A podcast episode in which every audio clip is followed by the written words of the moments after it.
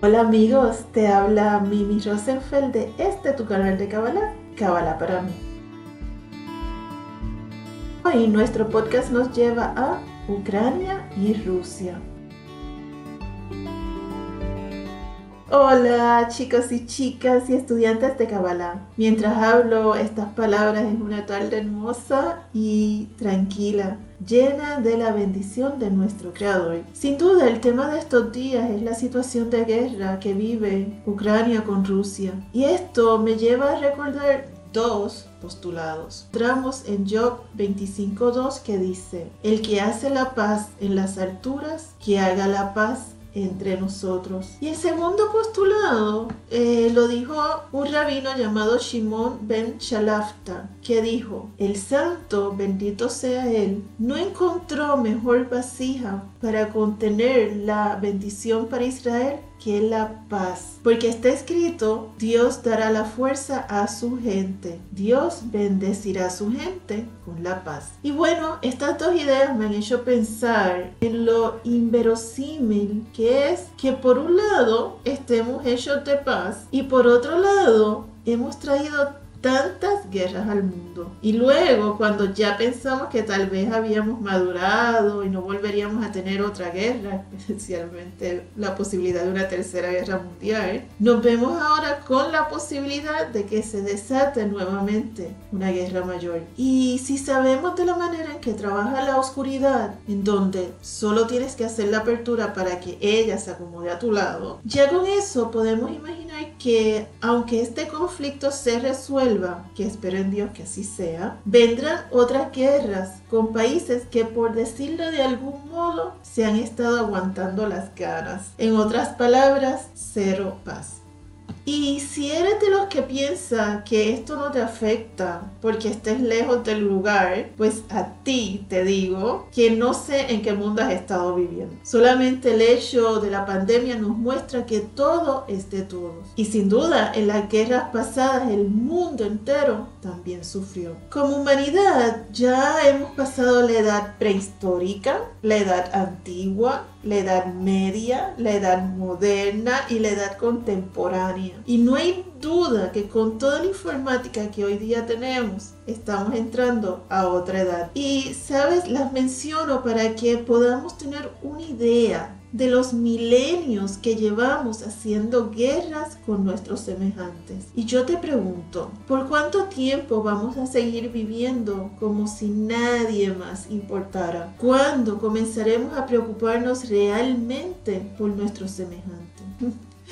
Como esas dos preguntas no tienen contestación, te voy a hacer otra. ¿Por qué buscamos la guerra si somos seres de paz? Aprendemos en la Kabbalah que el hombre es bondadoso y misericordioso, porque así es su alma. Pero siempre tendrá su parte egoísta, porque así es el cuerpo. Por eso, de seguro habrás escuchado que no hay nadie ni 100% bueno ni 100% malo, porque todos oscilamos entre nuestra alma y nuestro cuerpo. Pero por otro lado, nuestro cuerpo es maravilloso, porque nos permite estar en esta tierra y lograr nuestro acercamiento con el Creador. El cuerpo nos da un gran servicio. Lo que pasa es que tenemos que aprender a dominarlo. El cuerpo actúa como una gran antena o atrae las energías oscuras o atrae las energías divinas. Desafortunadamente, al ser ignorantes, atraemos oscuridad en vez de ser canales de luz. Y es esa oscuridad que atraemos que es la que nos hace caer en nuestras guerras personales, que luego se ven en las guerras mundiales. Sí, así mismo como lo estás entendiendo. Todas nuestras guerras en el trabajo, con los hijos, parejas, hogar, etcétera, etcétera, al final se ven reflejadas en el mundo entero, como estas grandes guerras mundiales. ¿Por qué? Porque vivimos en un solo mundo. Oye esto bien, vivimos en un solo mundo. Y toda la energía de oscuridad que desplegamos, discutiendo y humillando a otros, sube a nuestra atmósfera y no se desaparece. Por el contrario, llega a otros lugares, a otras personas, que las vuelven más grandes.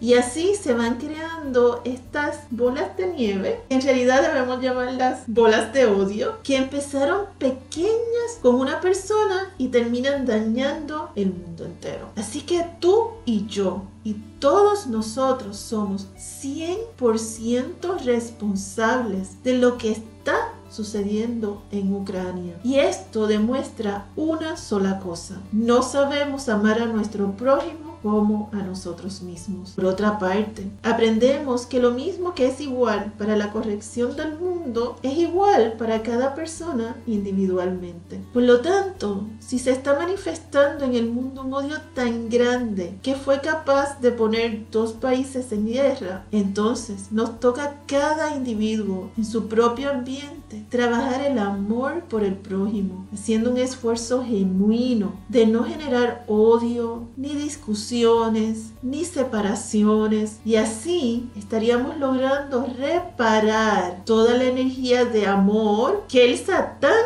ahora nos roba a través de esta guerra que genera tanto miedo. Así que combatamos el miedo con amor. Hoy día, cualquier dignatario o presidente que busque el control de su gente debería ser repudiado por esas personas y el mundo entero. No a través de la guerra, sino a través de los medios espirituales correctos. Mi maestro siempre nos dice que los conflictos de la tierra se resuelven en el cielo. Entonces, entonces, les propongo que comencemos a resolver esto de la manera correcta. ¿Cómo? Bueno, número uno, primer paso, siempre es el arrepentimiento. Habla con el Creador y arrepiéntete de todas esas veces que has generado discusiones y divisiones o has insultado o dañado a alguien de alguna manera, consciente o inconscientemente. Número 2. Vamos a meditar. Entra a mi página de YouTube de Kabbalah para mí y ahí encontrarás las meditaciones que puedes hacer. Son completamente guiadas. Número 3. Vamos a hacer oración. Fíjate, existe una oración en particular que se llama la Ketoret. Esta oración está plagada de bendiciones, entre ellas la paz para el mundo. Esta oración la hacía el sumo sacerdote en el templo a la hora de el encendido del incienso. Mucho podemos hablar de la Ketore, pero el tiempo ahora se nos acaba. Tal vez lo podamos hacer en otro podcast. Puedes buscar esta oración por YouTube. Te aconsejo la escuches de David Goslan. Está en hebreo, no la entenderás a menos que sepas hebreo, pero créeme que tu alma sí la entiende y la petición subirá a los cielos. Número 4. Comienza una relación personal con Dios haciendo It Podedut todos los días de 30 minutos a una hora de conversación hablada de manera casual con tu creador. Eso es el Dut. es sacar un tiempito que se aconseja de 30 minutos a una hora. En verdad lo aconsejable es la hora completa. En tu idioma vas a hablar con él de una manera casual. Número 5. Comienza a hacer Shabbat. El Shabbat trae la paz al mundo. Solo necesitas separar el viernes por la noche y el sábado hasta la noche. O sea, estamos hablando de 24 horas donde vas a tener comida, vino, pan, mucho alimento sabroso que vas a consumir y que vas a bendecir. Además, en esas 24 horas vas a descansar y tener comunión con tu Creador. En mi libro De aquí y de allá, la vida diaria desde la perspectiva de la Kabbalah, ahí vas a encontrar todo el detalle sobre el Shabbat. El libro lo puedes conseguir en Amazon. Número 6. A los que son ya estudiantes de Kabbalah, el Hatzot, que esto es levantarte de madrugada estudiar estudiar el Zohar también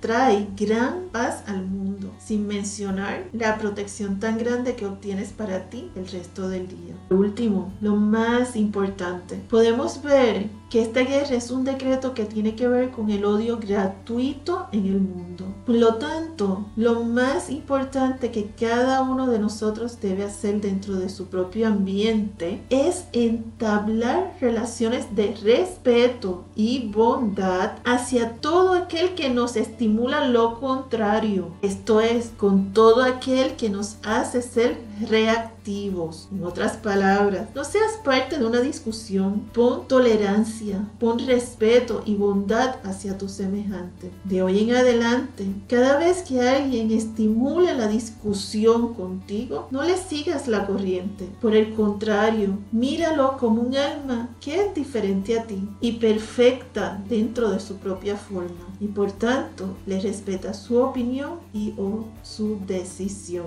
A ti que me escuchas, Yudhebabhe te bendice para que seas canal de amor en todo tu entorno. Amén. Gracias amigos por este ratito. Recuerda, el conocimiento evita el sufrimiento. Que tengas una linda noche, una hermosa tarde, una sabrosa mañana. Un abrazo de mi alma a tu alma.